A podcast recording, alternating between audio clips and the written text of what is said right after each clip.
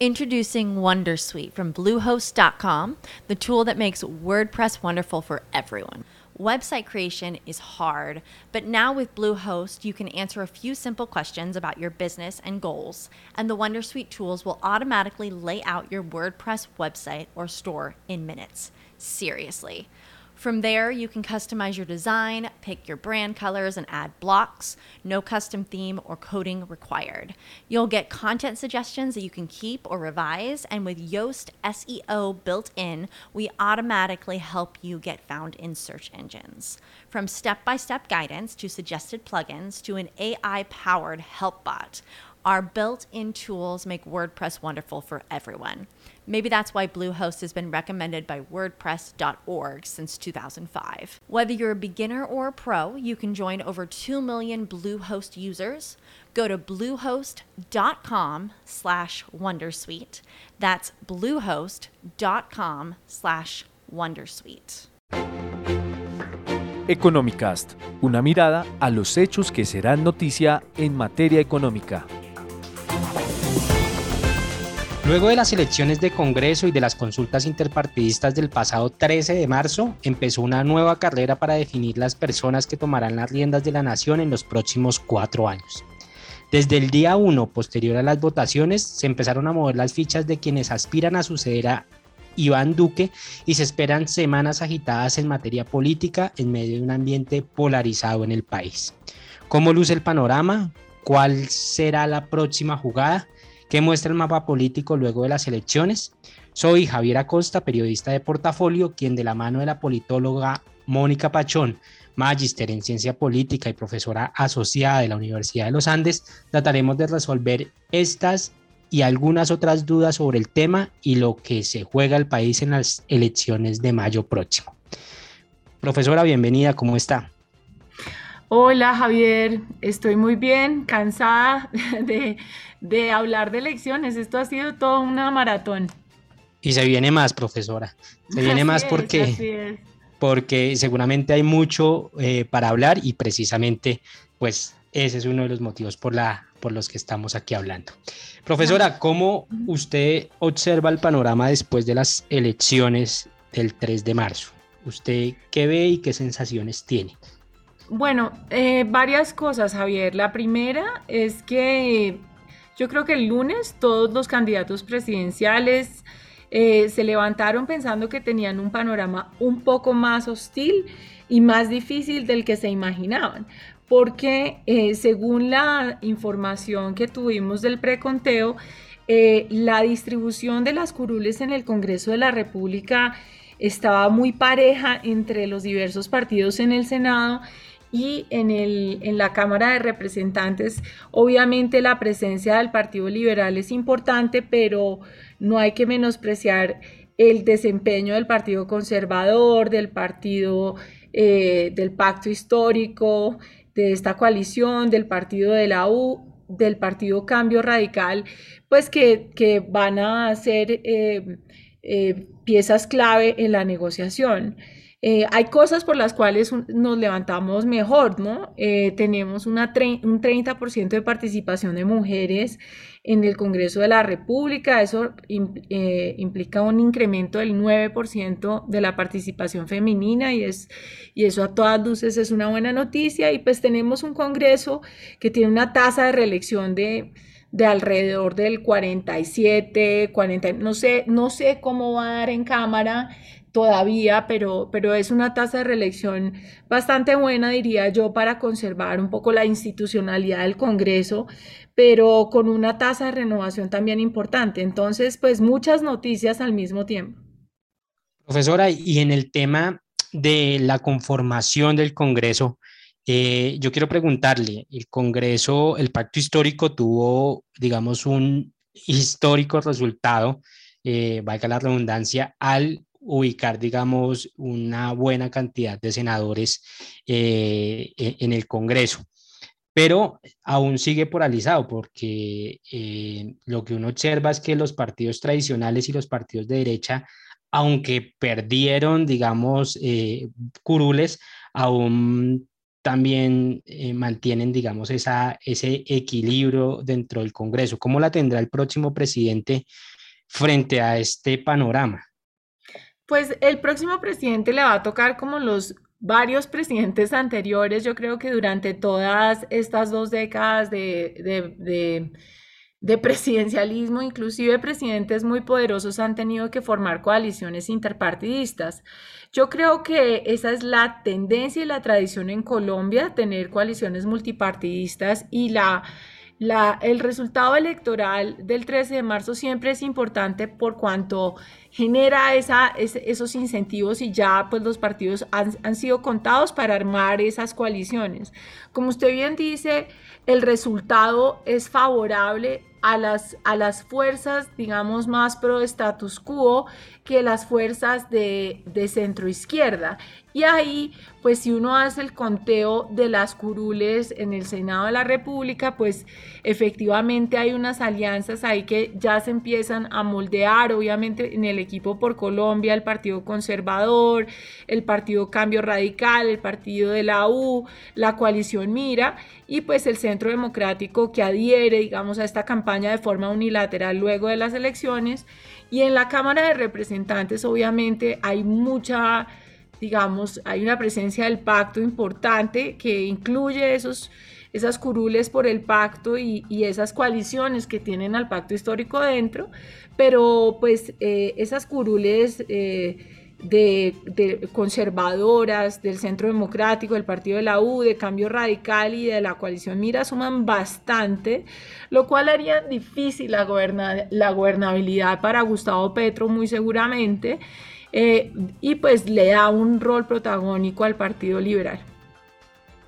Profesor, ahorita usted mencionaba, en, digamos, eh, los logros alcanzados en estas elecciones y mencionaba usted el tema de la participación femenina y, digamos, los resultados que, que, se obtuvieron eh, para las mujeres en, en estas elecciones el caso de Francia Márquez, por ejemplo, eh, que logró un eh, sobresaliente resultado.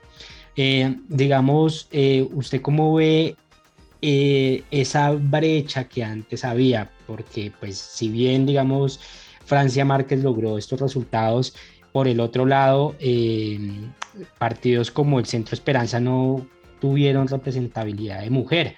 Y eh, en el equipo Colombia, pues estaba una mujer, pero, pero, pero estaba un poco, digamos, a la sombra de los demás candidatos. ¿Usted cómo ve el tema de la participación femenina en estas elecciones y, digamos, qué le faltaría y cuáles son los desafíos para nuevas o próximas votaciones?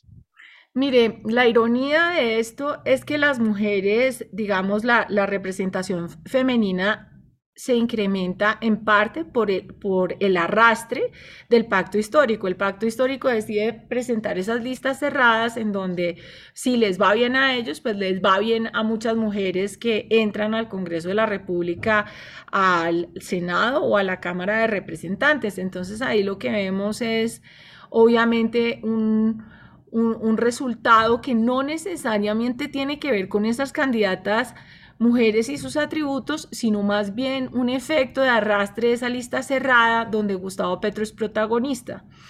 Eh, yo he estudiado bastante el tema y la verdad es que eh, existe una brecha importante en, en la participación femenina.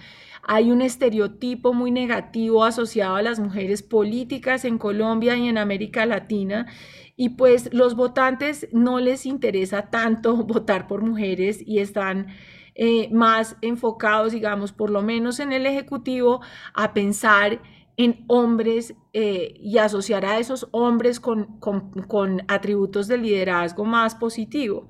Entonces, em, las mujeres estamos rezagadas en esa, en esa carrera, en, la, en, las elecciones locales, en gobernaciones y en, y en alcaldías es aún peor es el 10% máximo de la participación femenina. Entonces, eh, nos falta mucho camino, pero pues definitivamente esta eh, aparición de Francia y de la, el apoyo de una cantidad de movimientos eh, feministas y, bueno, de otro tipo de movimientos regionales y, pues progresistas, digamos, de centro izquierda, a, esa candidatura la, la catapulta como una muy buena candidata en el futuro o como una política que tiene esa, esa, esa digamos, esa visibilidad. Eh, pero pues estructural y culturalmente seguimos un poco rezagados. Y, frente al tema de las minorías, de las minorías étnicas, de los afros, de los indígenas, ¿usted cómo, cómo, cómo percibe ya ahí, ya el país ha tomado o les ha dado el cierto reconocimiento o el reconocimiento que merecen eh, estas minorías? Mire, la representación en circunscripción especial es una representación extraña porque es una representación eh, identitaria. Eh, no sé si los oyentes eh, han escuchado esta, este, mm, esta discusión sobre Miguel Polo Polo que se lanzó en la circunscripción afro, pero que no tiene una afinidad con ¿no? movimientos de centro izquierda o necesariamente es lo que la gente tiene en el imaginario como un representante de la población afro.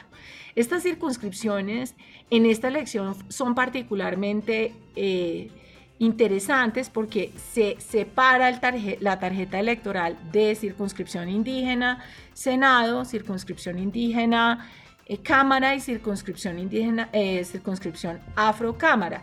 Y ahí nos permite ver un comportamiento diferenciado. Entonces, ¿cuántas personas eligen estas tarjetas electorales? No son muchas. Eh, y por otro lado, de las que eligen la tarjeta, el 50% de los votos no eligen. Entonces, mire, si usted suma los votos no marcados, los votos nulos y los votos en blanco de la circunscripción indígena y la circunscripción afrodescendiente, estamos hablando del 49% y el 47,43% de votos. Es decir, que ahí estamos percibiendo una crisis de representación. Yo diría que hay opciones distintas para representar a las minorías étnicas, a las minorías que han sido estructuralmente no representadas en las instituciones políticas, pero este tipo de representación tiende a agotarse.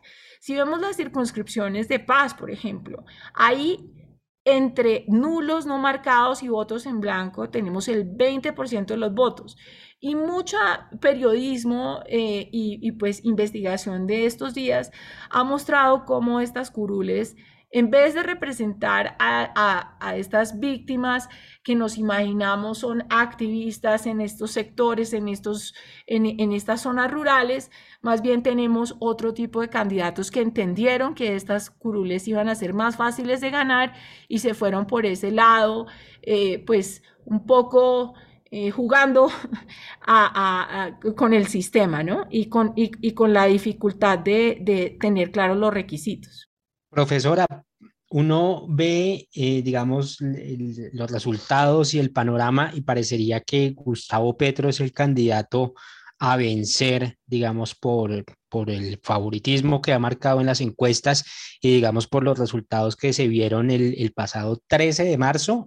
Eh, usted, digamos, eh, que considera que más que vencer a un candidato, digamos, eh, hay que empezar a plantearse ideas, a plantearse un debate más profundo, eh, o usted cómo ve esto, porque también uno lo que aprecia es eh, muchos ataques en principio sin que haya comenzado en realidad, digamos, la carrera como tal a la presidencia.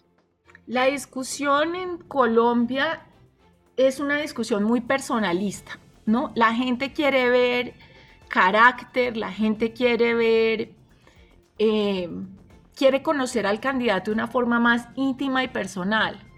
Lamentablemente, usted sabe y yo sé que la información que tenemos los votantes es muy defectuosa, ¿no? No tenemos claridad sobre términos muy simples o muy diría yo, muy básicos para entender la política pública, qué es la inflación, ¿no? qué es un impuesto, qué significa tener un banco central independiente. Entonces, eh, las candidaturas y, las campañas van a seguir en este, en este, en este digamos, temperamento que se ha marcado en la campaña y es, y es el, de, el de tratar de, de, proyectar una imagen eh, de liderazgo, de tratar de proyectarse a los votantes de centro y a esos votantes que no salieron a votar. Recordemos que esta elección tuvo una participación mucho más baja que la de 2019. En 2019 tuvimos el 60% de la participación, aquí tuvimos apenas el 47% y para consultas 33% menos. Entonces, em, es lamentable que no hablemos tanto de programas. Eh, son áreas de política pública muy difíciles para los votantes. La paz y la no paz, es, eh, no, la violencia y no violencia son, son como más más intuitivas, pero eh, estas áreas de política pública, de ahorros pensionales, inflación, política macro, independencia del Banco Central, gasto, es, son áreas de, alta sofisticación y, yo dudo que ellos se centren en esas áreas para hablar. Eh, porque, porque el discurso populista ahí es mucho más fácil de dar que las explicaciones sofisticadas. O sea que para el que quisiera ganar las elecciones, eh, su trabajo más que, que, propuestas, o por lo menos en un país como Colombia, está en cómo capitalizar, eh, digamos, ese sentimiento y esa cultura que tienen los colombianos sobre, pues, digamos, la manera como ven el mundo o ven el país, ¿no? ¿Puede ser? Yo pienso que sí. Yo pienso que es eh, un poco saber leer a las personas y sus necesidades, ¿no? Em, Gustavo Petro es un, líder muy empático, ¿no? su discurso se relaciona muy bien con la ciudadanía. Eh, es un vocero de muchas manifestaciones que hemos escuchado durante los últimos tres años. Entonces, el reto para que el candidato que lo logre vencer es es, es proyectar un discurso que le permita relacionarse de la misma forma con esas necesidades, con esas angustias ciudadanas y ofrecer una mirada de futuro que el ciudadano pueda entender, ¿sí? Porque a veces eh, podemos hacer eh, eh, propuestas muy responsables, pero el problema es que la gente no entiende. Entonces, habría una, digamos, un problema de percepción importante que esa persona tendría que resolver. Yo creo que, que, que la política es más emocional en, en, este momento. Profesora, y precisamente, digamos que antes de la pandemia se venían presentando unas movilizaciones sociales muy importantes que incluso se han visto también traducidas eh, o, también se han observado en otras regiones de, de, Latinoamérica con unos resultados, digamos, en donde esos voceros de esas manifestaciones se han convertido de alguna manera en unos eh, representantes para los jóvenes y para todas estas personas inconformes.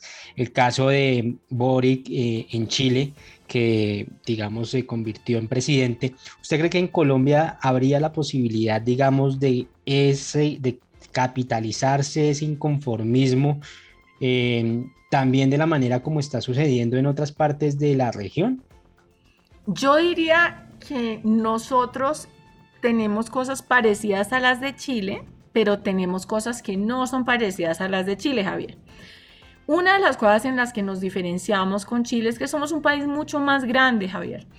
Eh, entonces, en Chile, la, ¿no? la proporción de población urbana es gigantesca y la política se centra en Santiago de una forma eh, impresionante. ¿sí?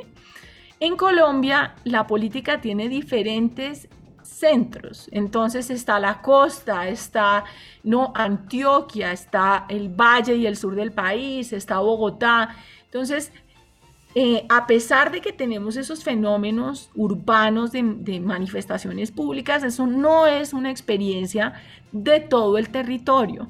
Y como no lo es, y esa sensación eh, no la comparte todo el mundo, las lógicas de, los electorados son distintos para, para las elecciones. Entonces, si usted se da cuenta, el pacto histórico, por ejemplo, barre en Valle del Cauca, ¿no? El pacto histórico es muy importante en Bogotá, pero en Antioquia no lo es, ¿no? Y en Antioquia sacan muy poquitos votos. Entonces es, interesante cómo las lógicas regionales eh, opacan un poco eso y el resultado de nivel nacional es muy distinto. Entonces yo diría que nosotros tenemos una profesionalización de la política tal que es difícil que eso ocurra a nivel presidente o a niveles nacionales. En Cámara vemos cómo llegan, o en Senado, unos casos excepcionales donde hay unos, unos eh, influencers o unas personas que usan redes sociales de una forma eh, muy exitosa que llegan al Congreso de la República, pero, pero diría yo que es más la excepción que la regla. Profesora, y para ir cerrando ya este podcast, quiero preguntarle eh, por un tema que usted acabó de mencionar, y es el tema de la participación ciudadana. Eh, un elevado abstencionismo, eh, un panorama que cada vez pareciera eh, más difícil, digamos, de, sortear porque, pues, digamos, la gente no sale a votar y también hay muchos, muchas quejas y muchos reclamos sobre fraude, lo que, digamos, también hace un poco complicado, digamos, el tema em, electoral. la pregunta es, cómo hacer y cómo vencer, digamos, eh, como país o como política o, cómo lograr que la gente vaya a votar, eh, porque pareciera que fuera algo muy difícil. Es muy difícil, Javier, pero además es difícil porque en Colombia uno no puede votar sino de 8 a 4 un domingo. Y usted me explica, por favor, cuántas personas tienen ese tiempo libre. Hay miles de personas que están trabajando en ese momento. Nosotros tenemos una economía informal que en Bogotá es el 50 a 55%, pero en otras ciudades es el 80%. La gente tiene que salir a ganar su sustento, la gente tiene muchas cosas que tiene que hacer durante los domingos, no pueden dejar a los hijos tirados. Es decir, la actualización del código electoral es un paso importante. En Estados Unidos el 40, más del 40% de los votantes votaron tempranamente y no llegaron a las urnas el día de, la votación formal presencial. Yo creo que tenemos que modernizar el sistema para que todas las personas puedan acceder a ese derecho de una forma que no sea juzgada, sino promovida, entender las condiciones de cada una de las personas en el territorio, ofrecer esa oportunidad en territorios en donde los puestos de votación quedan lejos o no. Entonces, eso por un lado, ¿no? Toda la, logística electoral y, y el procedimiento de votación debe cambiar para que más personas puedan votar. Lo segundo es obviamente que en una elección que se siente eh, incertidumbre, la gente vota más, hay más emoción. Y entre más cercana es la votación, digamos, en términos de, las preferencias, pues más personas tienen ese incentivo a salir a votar. Entonces, pues yo creo que la elección del, 13 de marzo nos deja un ambiente de incertidumbre suficiente como para incentivar a la gente a salir a votar. Eh, en otros países hacen el voto obligatorio. Pero a mí esa solución me parece un poco drástica. Entonces, diría yo que, que, resaltar eh, la modernización del sistema electoral y de la logística electoral como algo fundamental para que eso ocurra. Y por el otro lado, pues una responsabilidad de la élite política para emocionar al electorado. Bueno, profesora, pues muchas gracias por compartir con nosotros este espacio. También a mi compañero Julián Castiblanco, quien nos acompañó desde la parte técnica. Muchísimas gracias por haber compartido este espacio y discutir y hablar un poco sobre el panorama que se viene para el país eh, de cara a las nuevas o a las próximas elecciones de, para presidente. Eh, muchas gracias, profesora. Muy amable. Gracias a ti, Javier. Gracias, Julián. Y espero eh, poder compartir con ustedes más espacios en el futuro. Y a los lectores y oyentes de portafolio, los invitamos a que continúen conectados a nuestro portal web www.portafolio.co. Hasta la próxima y muchas gracias. Economicast, un podcast de portafolio para la casa editorial El Tiempo.